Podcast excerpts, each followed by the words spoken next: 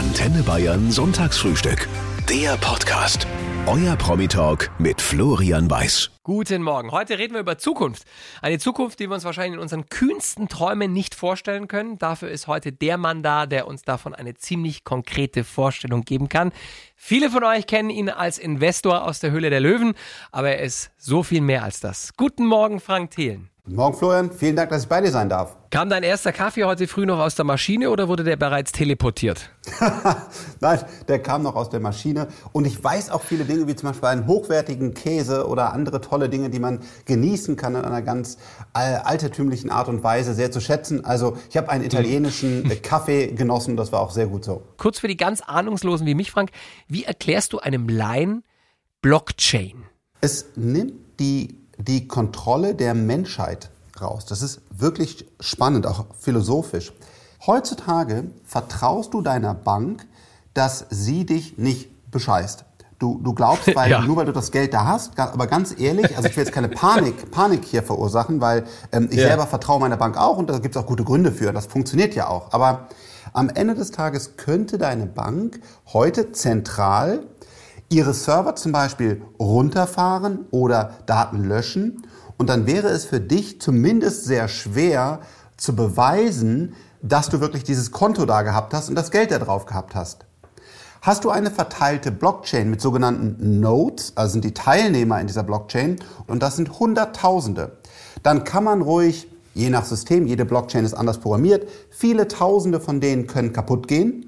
Und trotzdem weiß die Blockchain in der Gesamtheit dann noch, weil einzelne Teile ausfallen können, dass du dein Konto hast, wie das heißt und würde auch dir sagen, ja, es ist dein Konto und ja, da sind 100 Euro drauf.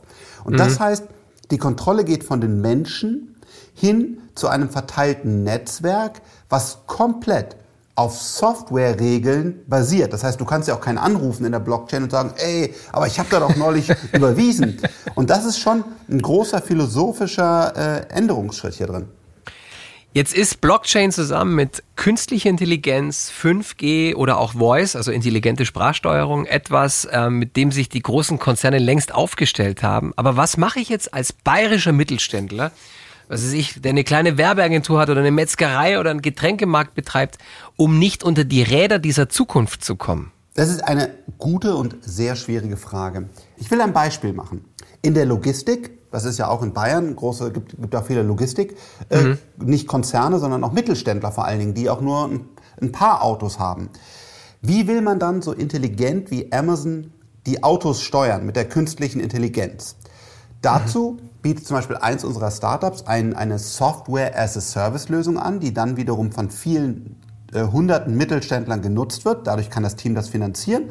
Und er kann sein kleines Logistikunternehmen genauso intelligent wie Amazon steuern, weil er mit, mit diesem Unternehmen quasi den Service kauft. Und dafür gibt es ganz viele Beispiele. Das heißt, der Mittelständler muss sich überlegen, was passiert und wer ist der richtige Partner, damit ich auf ähnlicher Augenhöhe mit den Großen mitspielen kann. Der Blick in die Karten von Deutschlands Top-Unternehmern. Hier im Antenne Bayern Sonntagsfrühstück. Unterstützt von der LFA Förderbank Bayern. Beratung, Finanzierung, Erfolg. www.lfa.de Laptop und Lederhosen, Frank, gehen Hand in Hand in Bayern. Das sagt man zumindest. Bei der Kultur sind wir uns, glaube ich, einig. Aber was ist mit Hightech? Machen wir uns da was vor? Sind wir da längst hinten dran? Nein, ich muss sagen, äh, gerade Bayern ähm, ist extrem gut unterwegs. Ganz stark aufgestellt in Deutschland, in Europa. Dieses Lederhosen, Laptop, das stimmt schon. Also da seid ihr auf einem sehr, sehr guten Weg. So, es hast du manchmal so, auch wenn du Zeitung liest und so, hat man irgendwie das Gefühl, wir Deutschen haben komplett den Anschluss verloren. Äh, alle großen Tech-Unternehmen kommen aus Amerika, Google, Facebook etc., äh, auch Amazon. Ist es nur in unseren Köpfen oder sind wir so im, im internationalen Vergleich eher unterdurchschnittliches Mittelfeld. Ja, da, da, wir sind da eher, eher so Mittelfeld oder noch drunter. Mhm. Das Problem ist, glaube ich, dieser englische Spruch, good is the biggest enemy of great. Also, wenn man gut mhm. ist, dann wird es sehr schwer, großartig zu werden, weil es einem ja gut geht und das Geld ist da und so weiter. Und zum Beispiel die Chinesen kommen eher aus einer Verteidigung heraus und sind jetzt sehr progressiv nach vorn und haben noch mehr Biss, wenn man so nennen will. Hm. Und das ist schon ein Problem. Also wir sind da schon wirklich äh, leider mittelmäßig unterwegs und gerade wenn man zum Beispiel die Finanzierungssummen, das ist nun mal Geld, ist ähnlich wie bei Fußballvereinen, da habt ihr den, den, den FC Bayern, der natürlich da in der Champions League spielt, ja, also ich bin Kölner, also äh, beim ersten FC Köln kommen da einem eher die Tränen, so, aber da muss man schon sagen, da kann man, da kann man quasi, sind wir Köln, ja, und ist ja. das Silicon Valley der FC Bayern. Der FC Bayern, okay. Und das ist, das ist schon ein großer Unterschied, das sieht man ja auch ja. dann auf dem Spielfeld. Stimmt es, dass du diese irre Karriere ohne Abi hingekriegt hast, lieber Frank Thelen. Das fragt die Mathilda aus Herzogenaurach per Studiomail unter antenne.de. Ja, das stimmt. Äh, ich habe wirklich kein Abitur. Bin vom Gymnasium runtergeflogen. Also jetzt nicht wegen Schlägereien oder so, sondern wirklich auch wegen schlechter Schulleistung. Und äh, genau. Und äh, dann äh, habe ich nur mittlere, mittlere Reife gemacht. Ja. Wenn ich frage, was ist in meinem Leben nicht gut gelaufen, dann ist es das. Nicht, weil man das Abitur braucht für irgendwelchen Prestige oder so. Aber Liebe Eltern, mir fehlt immer wieder Basiswissen in Mathematik, hm. Physik, Chemie, Biologie. Deswegen fällt es mir schwerer, gute Entscheidungen zu treffen, weil ich leider keine hervorragende Schulausbildung habe. Das hm. heißt, bitte, bitte, ich wollte schon sagen, tretet eure Kinder, aber natürlich jetzt nur im visuellen Sinne. Ja, aber ich, mir hätte mal ein, ein Tritt in Po quasi gut getan. Ja. Ähm, es ist so wichtig und erklärt euren Kindern, dass wenn sie die Welt verstehen, nur dann können sie sie verändern und gestalten. Und das hat mir damals gefehlt, dieses, dieses Verständnis, hey Frank, weil ich habe nicht verstanden, wofür lerne ich das alles. Also bitte, bitte äh, motiviert eure Kinder, die Welt zu verstehen, denn dann, dann, dann steht ihnen alles offen. Wann werden wir in fliegende Taxis steigen? Und vor allem, wohin werden sie uns bringen? Mit zum Beispiel äh, Lilium Aviation, wo ich, wo ich ein Investor bin, da sind ja wirklich vier äh, brillante Köpfe in Bayern um Daniel äh, Wiegand herum. Das wird deutlich schneller passieren, ähm, als wir das heute glauben. Ist auch keine Science Fiction oder so, sondern dass die Entwicklung des, des Produktes ist quasi abgeschlossen, indem dass das physikalisch äh, möglich ist. Und was diese Jets von, von Lilium zum Beispiel bringen werden, ähm, sie, sie werden wirklich Menschen und Städte verbinden, äh, ohne lokale Emissionen.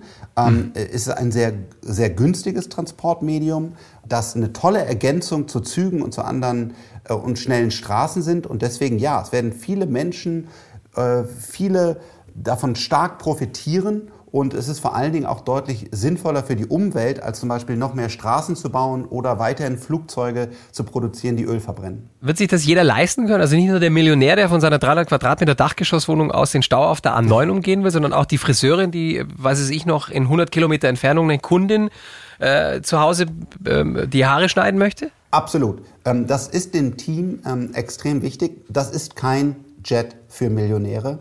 Das ist ein Massentransportmedium. Das heißt, es wird wirklich Städte verbinden, eher wie ein Bus als denn äh, ein Privatjet mhm. oder auch gar nicht vergleichbar mit den heute sehr teuren und relativ gefährlichen Helikopterflügen, sondern nein, es ist ein, ein Medium, was, was Menschen viele Menschen sehr günstig, sehr sicher, lokal emissionsfrei von A nach B bringt. Aber um jetzt auch mal realistisch zu sein, zu sagen, ich reise jetzt zum Beispiel in ein Heliumjet ähm, zwei Stunden mit ja fast 300 km/h, um dann einer, einer Kundin die Haare zu schneiden. Ähm, das rechnet sich dann nicht. Das rechnet ja. sich aber auch heute im Zug nicht, äh, weil dafür ist auch ja. das Zugticket zu teuer. Aber es ist ein Massenmedium, absolut. Frank, ist man schön blöd, wenn man jetzt noch in Bitcoins investiert, weil aktuell steht der Kurs bei über 50.000 Euro. Nein, ich glaube nicht. Ähm, ich glaube, es ist eine sehr gute, ich bin kein Anlageberater, aber ich persönlich glaube, äh, dass es gut ist, einen Teil seines äh, Vermögens in Bitcoin zu haben. Warum?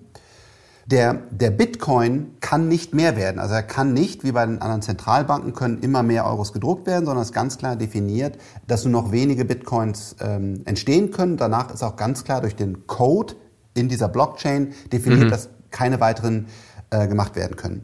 Aber man muss auch fairerweise sagen, es ist der Glaube an den Bitcoin, der ihn so stark machen, also der ihn so stark mhm. macht. Das heißt, wenn die Menschen irgendwann sagen, wir glauben nicht mehr an Bitcoin, dann wird er auch auf 0 Dollar fallen, weil einfach mhm. kein echter Wert dahinter ist. Das ist aber auch so zum Beispiel bei Gold. Der Goldpreis wird nur davon definiert, dass alle glauben, dass Gold so viel wert ist, weil für mhm. den Schmuck und so brauchen wir das nicht. Es geht immer darum, eine Beimischung zu haben. Ich habe, je nachdem natürlich, wie viel Geld ich habe, ob ich älter bin und schon mehr ansparen konnte oder jung bin, dass man einen Teil vielleicht in, in eine Eigentumswohnung investiert, einen kleinen Teil in Bitcoin hat. Ein Bitcoin ist jetzt sehr teuer, du hast gerade schon gesagt, äh, 50.000 Euro, aber dass man vielleicht einen halben Bitcoin hat oder was immer die, die, die finanziellen Möglichkeiten sind, weil die Chancen, dass es eine bedeutende Währung bleibt, sind groß und dann kann der Bitcoin richtig wertvoll werden, aber mhm. das sind natürlich Spekulationen. Hast du noch ein Sparkonto, Frank? Äh, nein, ich habe, habe also ich habe nein, also Festgeld ist das ist ist der Tod. Ich versuche sogar immer möglichst viel, möglichst wenig Euros zu haben, äh, sondern mein, mein mein Geld immer äh, komplett im Markt zu haben, außer der Liquidität, die ich dann benötige, äh, wenn zum Beispiel eine unserer Startups sagen, hey, jetzt brauche ich nochmal eine Finanzierung, kannst du da bitte nochmal Geld überweisen? Dann kommt das ja, ja auch teilweise von meinem Konto. So viel versuche ich Liquidität immer zu haben. Ansonsten bin ich immer weitestgehend investiert, weil ich halt eben nicht an diesen Werte, ich glaube an die Entwertung des Euros, aber auch Dollar und Yen äh, deswegen habe ich davon immer möglichst wenig, weil das einfach immer weniger wert wird. Die Kerstin aus Regensburg äh, will wissen, ob du deine Ehefrau damals auch so durchgecheckt hast, wie du das bei einem Startup machst. Nein. Ähm, ich muss sagen, meine, meine Ehefrau habe ich nicht durchgecheckt, weil äh, ich zunächst dachte, dass ich chancenlos bin, also quasi so blöd das auch ist, wenn man sich immer vergleichen will. Meinem Unternehmen ging es nicht gut. Meine Frau hatte genau das Gegenteil. Sie hatte einen tollen Karrierestart, sprach vier Sprachen fließend. Also ganz im Gegenteil, wenn man das, was natürlich nicht ist, es geht darum, ob man sich lieb hat, aber ich habe sie überhaupt nicht abgecheckt, weil sie einfach äh, so weit mir überlegen war und so viel intelligenter war und weiterentwickelt war, dass ich einfach äh, froh war, dass sie, äh, dass, dass, dass sie mich gemocht hat. Das spricht sehr für deine Frau. Wo liegt denn die größte Herausforderung in einer Ehe mit Frank Thelen? Weil du hast einen sehr analytischen Verstand. Ist da überhaupt noch Platz für so nicht messbare Dinge wie zum Beispiel Romantik? Meine Frau wäre jetzt sehr glücklich, ähm, weil das genau wahrscheinlich das Problem, das Problem von mir ist. Ähm, ich bin halt genau das. Ich bin total äh, rational. Ähm, ich genau denke Dinge durch und denke, hey, wenn das und das Problem ist, hey, das sind die drei Möglichkeiten. Äh, mach's doch so. Und manchmal glaube ich zum Beispiel meiner Frau ist es so, dass sie einfach will, dass ich ihr zuhöre, was auch ein sehr, sehr gutes und vernünftiges Recht und Ansehen von ihr ist. Ich muss nur gestehen, das ist nicht einfach, weil ich bin halt wie so ein Affe darauf trainiert, dass mir den ganzen Tag Probleme an den Kopf geworfen werden, was auch okay ist, weil es mein Job ist. Und ich versuche immer rational, extrem schnell, effizient die effektivste Lösung zurückzugeben. Mhm. Das ist nur manchmal kontraproduktiv in einer Beziehung, weil, weil da einfach mal Zuhören, Ruhe, Emotion, Diskussion ja, an der richtigen Stelle vielleicht wäre. Und äh, genau, ich glaube, das bringt meine Frau manchmal zur Verzweiflung. Mhm. Immer wieder diskutieren wir intensiv, auch emotional, meine Frau ist äh, Brasilianerin, wie wir denn unsere Liebe frisch halten, ja, wie wir denn äh, mhm. äh, weiterhin gut zusammenleben. Und weil ich aber im tiefen Inneren davon überzeugt bin, dass sie exakt die richtige Frau für mich ist, und sie das anscheinend auch äh, zu meiner Person denkt, investieren wir immer wieder diese Zeit, die nicht einfach ist. Denn es wäre ja viel einfacher, sagen, heute haben wir einen schönen Sonntag, komm, wir machen ein Glas Champagner auf, setzen uns hin und tun so, als wäre alles super. Sondern du musst dich ja immer wieder aufhören und sagen, so, pass auf, sorry, das und das sehe ich anders, das und das fand ich einfach nicht gut. Das, das, das möchte ich gerne anders machen oder wir müssen es anders machen. Das ist ja immer wieder diese Energie, die man, äh, die man aufbringen muss. Und ja, wir beide investieren diese Energie und bisher hat es funktioniert. Frank, du warst mit 22, glaube ich, privatinsolvent. Das hätte vielen das Genick gebrochen. Dir nicht. Wie hast du dich dann in eigenen Haaren wieder rausgezogen? Ja, es war echt schrecklich, aber ich war nicht insolvent. Also ich habe sie nicht angemeldet, aber ich war damit bedroht, mhm. weil ich äh, so, okay. eine Million Schulden hatte und mhm. alleine die Zinslast hätte ich nicht bedienen können. Ich hatte glücklicherweise nur einen Gläubiger, also der von mir das Geld bekommen hat, gesagt, hey, hier sind die Papiere, ich gehe zum Amt, äh, ich bin pleite. Und mit dem Gläubiger habe ich dann einen sogenannten Vergleich gefunden, also dass er dann wenigstens noch 60.000 Euro über ganz lange Raten zinsfrei von mir bekommen hat. Mhm. Aber äh, das war die Situation sehr, sehr dramatisch und äh, mein Körper hat auch mhm. verrückt gespielt. Ich habe Stoßnasenbluten bekommen. Es war eine wirklich unschöne Zeit. Und ähm, was mich rausgezogen hat, ist A, mein Vater. Der hat irgendwann gesagt, du bist nicht mehr mein Sohn aber nicht im Bösen, die standen immer hinter mir, sondern ich glaube, er hat an der Stelle mit dem richtigen Gefühl das richtige, den richtigen Wake-up-Call mir sozusagen gegeben und sagt, Sohn, jetzt ist es Zeit, nicht mehr über dich selber zu trauern und so weiter, sondern wieder aufzustehen. Und dann gab es neue, neue Software und ein Freund hatte mir eine neue Software geschickt, mit der man Software entwickeln konnte, eine, eine Entwicklungsumgebung. Und die hat mich so begeistert, dass ich einfach wieder angefangen habe zu programmieren. Und dabei, was nicht klug ist eigentlich, meine ganzen Probleme vergessen habe und einfach wieder programmiert habe. Der Rest ist Geschichte. Diese Firma, die daraus entstanden ist, hast du für viel Geld an Fujifilm verkauft. Was ich noch nicht begriffen habe, war die Aussage von deinem Papa. Du bist nicht mehr mein Sohn. Wie hat er das gemeint? Ähm, ich glaube, er hat das so gemeint, dass, dass er gesagt hat, du kannst mehr. So kenne ich dich quasi nicht, glaube ich, wollte er damit ah, ausdrücken. Okay, ja, ja, jetzt habe ich es verstanden. Es okay. war, Mann, du musst jetzt aufstehen. Wie gut oder auch wie schlecht schläft man eigentlich, wenn man Millionen Euro in Firmen gesteckt hat, von denen man keine Ahnung hat, ob sie jemals was werden? Sehr gut.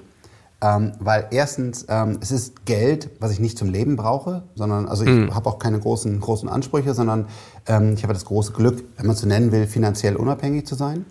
Das Zweite ist, es sind eben gar nicht Investitionen, wo ich nicht weiß, ob sie zurückkommen, sondern ähm, wir befassen uns ja sehr, sehr, sehr intensiv mit diesen Startups und ich, ich spreche jeden Tag mit ihnen und ich weiß genau, was wir gerade entwickeln, wo wir stehen, wann wir Kunden gewinnen, wo ich oftmals ähm, mit dabei bin, wo wir die nächste Finanzierung angehen. Also ähm, es ist quasi äh, sicherer als äh, irgendein Euro oder ein Bitcoin oder sonst was, die, ich, äh, die vielleicht auch alles gute Investments sind, weil ich sie halt wirklich jeden Tag mitformen darf und, mhm. und deswegen kenne ich die Unternehmen so gut und von daher äh, schlafe ich sehr gut. Wie komme ich an die Kohle vom Thelen, wenn ich eine super Idee habe? Es gibt ja die Freigeist Capital GmbH, das ist mitunter deine Firma.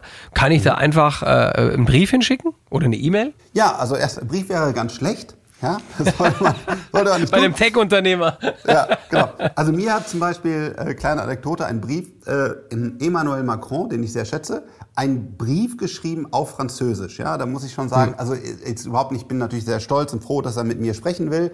Aber äh, genau, also Brief ist, Brief ist ein ganz, ganz schlechter Weg. Äh, der wird normalerweise schon aussortiert, wenn er nicht gerade vom Präsidenten kommt, sondern einfach äh, über das Formular ähm, von freigeist.com. Aber mhm. wir haben einen extrem starken Fokus auf disruptive Technologien. Das heißt, wir investieren nicht in Energy-Riegel, in irgendwelche tollen Bürsten oder sonst was, sondern wir investieren wirklich nur noch in Technologien, die die Welt besser machen. Das ist das, äh, was übrigens ganz viele Studenten in den Hörsälen im Silicon Valley jeden Tag zu hören bekommen. Ähm, nämlich, Überlegt euch, wie man die Welt ein kleines Stückchen besser machen kann, äh, dann seid ihr hier richtig. Frank, du hast ein gutes Verhältnis zu Angela Merkel, genauso wie zu Elon Musk. Jetzt ärgert sich der gerade wegen seiner Tesla-Fabrik in Brandenburg mit der deutschen Bürokratie rum. Wer hat denn da recht? Ich glaube, dass an der Stelle Elon recht hat, weil wir stehen uns selber im Weg. Und das ist wirklich für mich einfach immer wieder erschreckend zu sehen, wie wir in Deutschland über Bürokratie, das gleiche sehen wir jetzt auch gerade bei dem sehr wichtigen Thema Covid, ähm, da werden irgendwie 30 Seiten Papier dreimal ausgefüllt, bevor ich dann geimpft werde. Und wir, wir stellen sicher, dass möglichst viel Papier generiert wird und nicht irgendwie das geimpft wird. Das Gleiche sehe ich hier bei der Fabrik. Ähm, da gibt es eine tolle, tolle Chance, wirklich Arbeitsplätze zu schaffen, neue Dinge zu machen und dann immer wieder diese Bürokratie. Jetzt hat man ja das Gefühl, wir haben irgendwie, als, als die Technologie skalopieren angefangen hat, ähm, Digitalisierung in den letzten Jahren, Deutschland hat so ein bisschen einen Anschluss verpasst. War unsere Bundesregierung in den letzten 16 Jahren da Fluch oder Segen? Da muss man leider ein bisschen tiefer einsteigen. Warum ist das Silicon Valley so erfolgreich? Hm. Ich glaube wegen der Mondlandung. Weil in der Mondlandung gab es sehr viel Kapital, herausragende Köpfe zusammenzuführen und die Herausforderung war so groß. Daher kommt dieses 10x, übrigens von einem Deutschen, der im Team war. Du musstest zehnmal bessere Lösungen finden, um auf diesen Mond zu fliegen, weil es war einfach mit der aktuellen Technologie nicht möglich. Hm. Dazu unlimitiertes Budget und daraus, historisch, ist dann Intel und Facebook und was da alles kam, gewachsen. Ist meine feste mhm. Überzeugung. Und da muss man einfach sagen, da hat der Mut und wirklich das große Denken in der Regierung ähm, gefehlt. Jetzt kann, werden wahrscheinlich andere Hörer sagen, ja, aber ich habe doch gehört, der Frank, der ist ja öfters im Kanzleramt und er kennt ja auch die ganzen Minister und das stimmt hm. auch. Und wir sprechen auch darüber. Und zum Beispiel eine Doro Bär ähm, ist ja auch sehr progressiv. Sie versteht die Themen sehr gut. Es ist nur schwierig, das in einer Breite, gerade in einer großen Koalition, umzusetzen und zu sagen, hey, jetzt investieren wir mal 10 Milliarden in zwei Jahren und nicht über 10 Jahre in künstliche Intelligenz. Hey, jetzt sagen wir mal, Papier wird für die Verwaltung verboten. Es muss alles digitalisiert werden. Hm. Hey, jetzt gehen wir mal hin und machen Quantencomputer oder was auch immer. Das ist nicht so leicht in einer, in einer großen Koalition umzusetzen. Und deswegen, ja, muss ich sagen, ähm, hat die Politik da aktuell einen negativen Einfluss. Marion aus Föhringen in Schwaben fragt, ob du dir die Gesichtscreme von Judith Williams ins Gesicht schmierst. ja, also ich verwende Judiths, äh, Judiths Produkte, auch ihr Parfum. Und äh, genau, äh, ja, deswegen sehe ich vielleicht auch ein bisschen besser aus. Das ist unfair, aber diesen unfairen Vorteil könnt ihr euch bei der Judith Williams ja auch sichern. Frank, du fährst ein selbstfahrendes Auto. Fährt die Software von der Kiste inzwischen besser als du? In vielen Situationen ja. Er fährt auch besser als, als Nico Rosberg, weil der Computer einfach schneller denken kann als wir Menschen und mehr Sensoren hat. Wir haben zwei Augen und äh, so ein Auto hat einfach acht oder zwölf oder wie viele Kameras äh, installiert und auch vielleicht äh, andere Sensoren, wovon Elon Musk Abstand nimmt. Er macht es rein visuell. Also das entwickelt sich ganz rasant weiter und ich glaube, dass wir noch Ende diesen Jahres sehen werden, auch in Deutschland, dass man wirklich weitestgehend von A nach B, also ins Restaurant, wenn sie dann wieder mhm. geöffnet sind, oder woanders hinfahren kann und man eigentlich nicht mehr eingreifen muss, aber natürlich noch können sollte, wegen der, wegen der zu Recht noch nicht vorhandenen mhm. Regulierung. Wie sieht es denn in, in einer Praxis aus? Drückst du da auf den Knopf und der fährt schon von alleine bis vor die Bürotür? Äh, die Praxis ist so, dass man heutzutage den auf eine, auf eine größere Straße fährt. Also äh, unser Haus jetzt zum Beispiel hat so eine ganz kleine Straße. Das, das muss man fairerweise sagen. Die Softwareversion, die wir haben, kann das noch nicht. Die neue kann das. Mhm. Und dann fährt man halt die, was ich 100 Meter oder was auf die, auf die nächste Hauptstraße und dann kann mhm. der Tesla schon weitestgehend selbst fahren und auch nach allen Daten, die, die mir vorliegen, sicherer als jeder Autofahrer. Übrigens nicht nur der Tesla, das wollen wir an dieser Stelle mal der Vollständigkeit halber erwähnen. Auch die deutschen Autobauer geben gerade richtig Gas, was Zukunftsmobilität angeht. Ja, toll. Also sie geben Gas äh, und, und sie stellen jetzt auch endlich gute Elektroautos vor. Das freut mich sehr.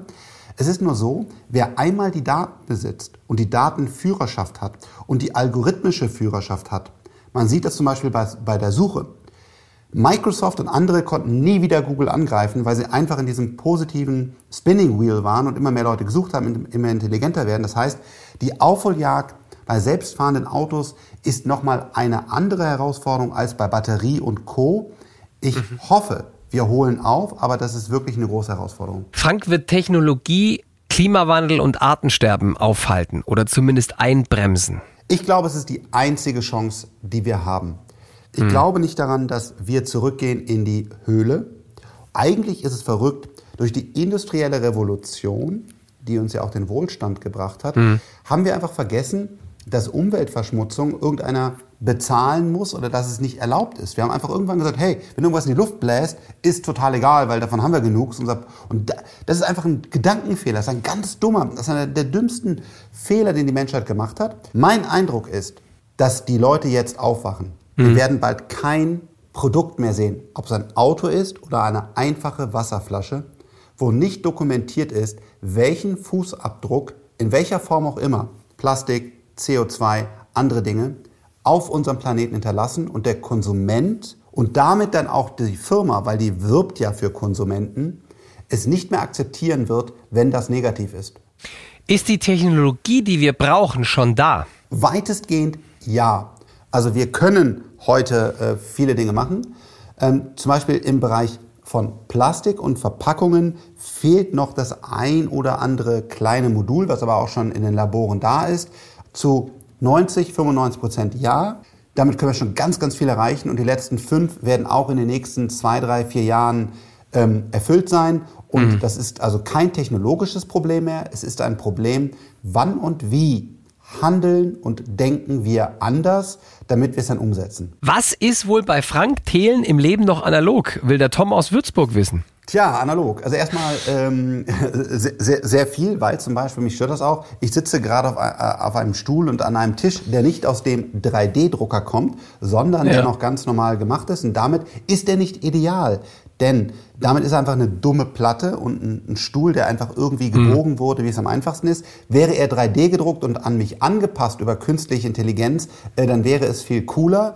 Und äh, deswegen noch ganz viel in meinem Leben ist analog. Wo hat uns Corona möglicherweise gut getan? Da hat unser Gast heute im Antenne Bayern Sonntagsfrühstück sicher eine Meinung dazu, Frank Thelen. Ja, ähm, jede, jede Katastrophe hat auch was, was Gutes. Ähm, und das ist bei Corona, dass wir gelernt haben zu äh, digitalisieren, also zumindest teilweise. In der Anfangszeit war es ganz viel, dass die ersten, oh, das ist meine erste Videokonferenz und ey, siehst du mich denn? Und, und mittlerweile ist es, glaube ich, auch für viele Leute äh, Standard geworden. Und wir haben, ich weiß nicht, ob wir das erkannt haben, aber wir hätten jetzt die Chance dazu, dass Daten nicht nur negativ sind, sondern dass Daten auch Menschenleben retten könnten. Eigentlich eine komplett absurde Situation, weil in Deutschland haben sich Millionen Menschen bei Instagram und Facebook angemeldet, ähm, laden Fotos hoch, äh, posten ihre Vorlieben, liken, was das Zeug hält. Ich habe irgendwo mal gelesen, dass 50 Likes auf Facebook reichen, damit der Konzern also Mark Zuckerberg und sein Team, mehr über dich wissen als deine eigenen Eltern oder dein Partner. Aber bei der Corona-Warn-App machen sich alle in die Büchse. Das gibt's doch gar nicht, Frank. Meine Verärgerung darüber ist unfassbar. Und hier ist noch ein gutes Beispiel. Während der Corona-Krise, wirklich in der, in der Hochzeit, kam eine neue App raus, die heißt Clubhouse. Die hat auf dein gesamtes Adressbuch zugegriffen und mit allen Leuten deine Mobilnummer geteilt, weil die quasi über diese Mobilnummer das Matching gemacht haben. Und da haben sich alle mhm. oder viele hohe, hohe Vorstände äh, und so weiter alle angemeldet und auch ganz viele Politiker. Und die haben alle ihre Daten inklusive Mobilnummer. Ich glaube, die hatten nachher wahrscheinlich gefühlt tausendmal die Mobilnummer der Kanzlerin, weil so viele Leute sich da angemeldet haben, wo ich weiß, dass sie sie haben. Mhm. Und da wurde nie ein Skandal draus. Da wurde nie gesagt, wir verbieten diese App, das geht nicht. Oh, aber bei der Corona-Warn-App, da wurde diskutiert und lamentiert und keine Ahnung was. Und bis heute gehen die Daten von den Corona-Infektionen nicht weiter. Das heißt, es wird nicht gesagt, ob es ein Lehrer, ob es ein Busfahrer, ob es ein Vorstand, ob es eine mhm. Frau, alt, junge, das geht nicht raus, weil wir dürfen das nicht sagen. Und es würde uns so helfen, um zu sehen, wo sich der Virus verbreitet und wo nicht.